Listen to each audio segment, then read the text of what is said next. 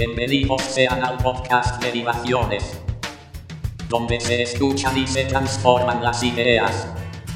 Vamos a comenzar. Y una mañana todo estaba ardiendo, y una mañana las hogueras salían de la tierra, devorando seres, y desde entonces fuego, pólvora desde entonces, y desde entonces sangre. Pablo Neruda. Hola, ¿qué tal? Hola, ¿qué tal? Buen día. Aquí transmitiendo Don Pisador en el podcast Derivaciones. Para hoy hablar sobre un tema que me ha parecido muy interesante en estos días. Originalmente no eran temas que hubiera querido manejar, al menos al inicio de mi proyecto. Los primeros episodios pensé en temas, digamos, imperecederos, que no tengan vigencias y que podamos platicarlos sin necesidad de modas virales, ya saben, salud, trabajo. Sin embargo, estoy muy impresionado en las noticias mundiales. Una de las noticias que más me ha causado impresión es la del rearme de que de manera preventiva Alemania está planeando antes o después, o más bien provocado por la situación en Ucrania, parece que nuestra Alemania se rearma. Después de la Segunda Guerra Mundial no había habido una iniciativa como esta. El que más o menos se ubique sabrá el significado de lo que estoy planteando en esta ocasión. Pero ahora lo vamos a desmenuzar. El tema es que el rearme de Alemania abre un infinito número de posibilidades al futuro. No de balde, las últimas dos guerras mundiales fueron originadas mm, digamos que con amplia participación del pueblo alemán. No quisiera decir que fueron culpa de Alemania, pero sí que hubo una gran participación del pueblo alemán. Es un hecho de que todos los pueblos tenemos una manera específica de ser. A nosotros, los mexicanos, nos gusta pensar que somos alegres, que donde llegamos ponemos fiesta. Y esto es ahora, aunque la verdad ese mérito durante mucho tiempo se le fue atribuido al pueblo brasileño. A los franceses les gusta ser refinados. Los perros piratas ingleses, después de tantos años de no lavarse los dientes, ahora resulta que son los más pulcros y elegantes. A los gringos les gusta el dinero, casi tanto como a los judíos. Ya no quiero dar más ejemplos porque la corrección política siempre está al acecho. Sin embargo, el pueblo alemán, analizándolo en base a su historia, tanto reciente como pasada, resulta sigiloso, resulta trabajador en extremo y sobre todo beligerante. Cuando se piensa en esta cuestión beligerante se dice, es que son peleoneros. No, no son peleoneros. Es una raza, es una casta de guerreros formada por una mezcla de pueblos realmente recios. Vaya, incluso la misma Roma, que tecnológicamente y en recursos, así como en estrategia militar, era tan superior, al final nunca pudo determinar de dominar esa área donde actualmente se encuentra Alemania. Hay que tomar nota a este respecto. A un alemán pone un arma en la mano, adiéstralo, dale un motivo de orgullo y te conquistará el mundo. O al menos lo va a intentar como lo ha intentado en anteriores ocasiones. A esto me refiero con esa cuestión beligerante. Ellos son nacidos para guerrear, a diferencia de otros pueblos. Es muy importante conocer la historia, es muy importante conocer el carácter de los pueblos.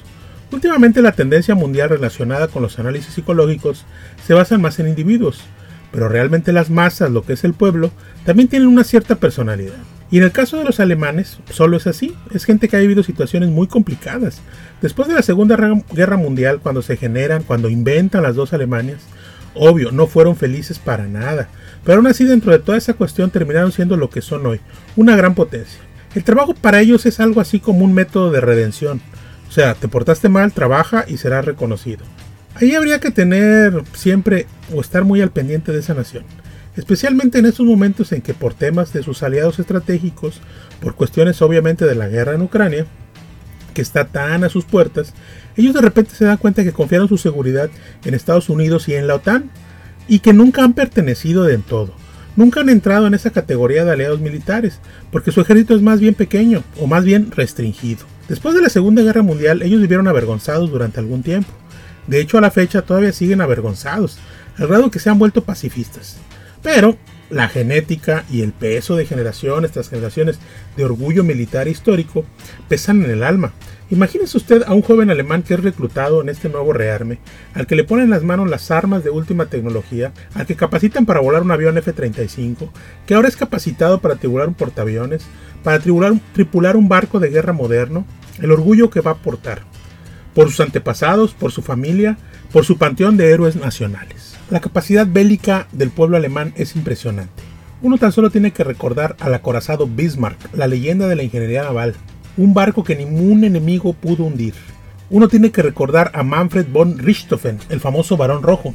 Algunas personas creen que el Barón Rojo es como una ficción literaria, que es así como un cuento, que el Barón Rojo no existió. De tal tamaño fueron sus hazañas que no se creen que fueron reales. Es que el Barón Rojo era una leyenda en el aire. Imaginen a los aliados cuando veían venir a ese armatoste, ese armatoste ahora, pero en ese momento era un avión de combate muy moderno. Imaginen a los aliados enfrentar al circo volador y a su líder de escuadrón. Podríamos hablar de los acorazados de la clase Deutschland o acorazados de bolsillo, la obra maestra del ingenio alemán. O nuestro querido Bocho en México, un motor enfriado por aire. Difícil romper un paradigma de esa manera. Sin embargo, los alemanes lo hicieron, porque se necesitaba en el desierto donde lo que escaseaba era el agua. Debemos admitir que era una ingeniería absolutamente superior en cuanto a material de guerra. Alemania dominó los mares con la Kriegsmarine y los cielos con la Luftwaffe durante mucho tiempo al principio de la Segunda Guerra Mundial. Y no es muy complicado hacer que un corazón alemán se inflame con todo esto. A nivel personal, no creo que sea un error el rearme de Alemania. Simplemente parece que debe ser contemplado, observado por las grandes potencias. Les repito, no es un error.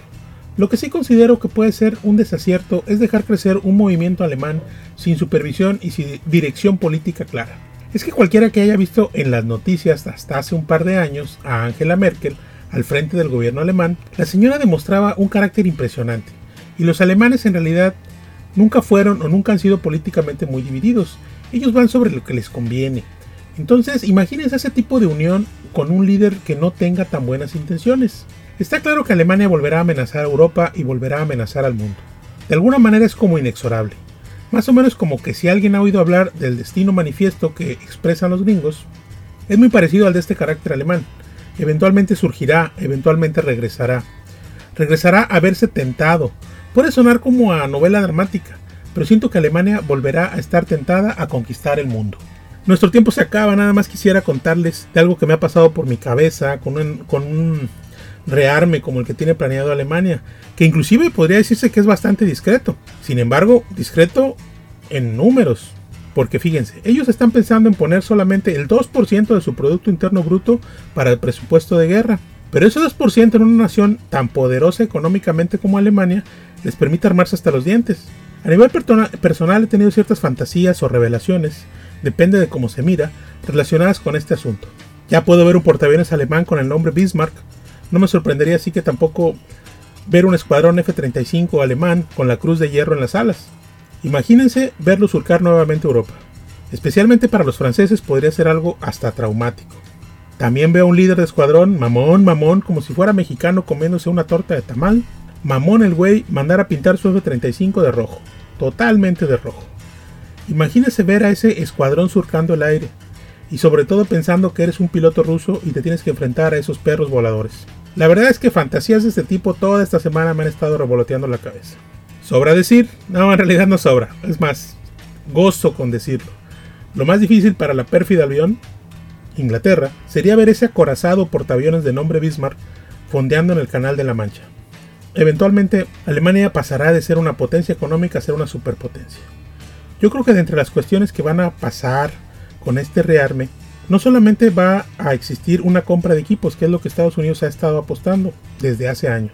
A Estados Unidos le conviene el rearme porque la infraestructura tecnológica alemana en cuanto a armas es, digamos que, no diría pobre, pero sí en cantidades no son las que una potencia este, podría manejar ellos digamos que tienen en realidad poco armamento. Porque en cuanto a tecnología me parece que los tanques Leopard hablan por sí solos. Que esa es otra de las áreas donde todo lo tendría que comprar en Estados Unidos. Hablamos de equipamiento, hablamos de refacciones, etc. Ese 2% del Producto Interno Bruto alemán le caería a Estados Unidos de perlas. Sería así como una gran fortuna. Sin embargo, también parte de ese 2%, definitivamente Alemania lo tiene que invertir también en fábricas, y en balística y en logística de abastecimiento. Lo que quiero decir es ingeniería. Y esa es la parte más temible del rearme alemán, la ingeniería alemana enfocada a la guerra. A nadie le debe quedar muy lejana la marca BMW, una marca que en cuanto a coches es reconocida mundialmente. Los ingenieros alemanes siempre han sido de primer nivel. Ahora imagínense todo ese conocimiento aplicado y enfocado en la ciencia bélica. Esto realmente va a terminar siendo la parte más aterradora de todo esto. El hecho de que Alemania empiece a hacer su propia tecnología de guerra. El mundo se está decantando de manera yo diría que cándida y hasta inocente por el rearme alemán. Solamente menciono que quizá deba ser vigilado. Nosotros seguiremos comentando al respecto. La verdad es que sí, si tú sabes, si tú crees, si esto te ha motivado, orillado como a mí a tener algún tipo de fantasía imaginativa o revelación sobre los hechos de guerra pasados de Alemania, orientados a este nuevo rearme alemán y a la ampliación de su ejército y de sus equipos militares, pues te invito a que los compartas conmigo. Soy Don Pisador, mismo que se despide de ustedes esperando que las mentes sigan abiertas y el progreso llegue a sus almas. Esto es todo por ahora. Nos veremos pronto. Con más temas y más derivaciones.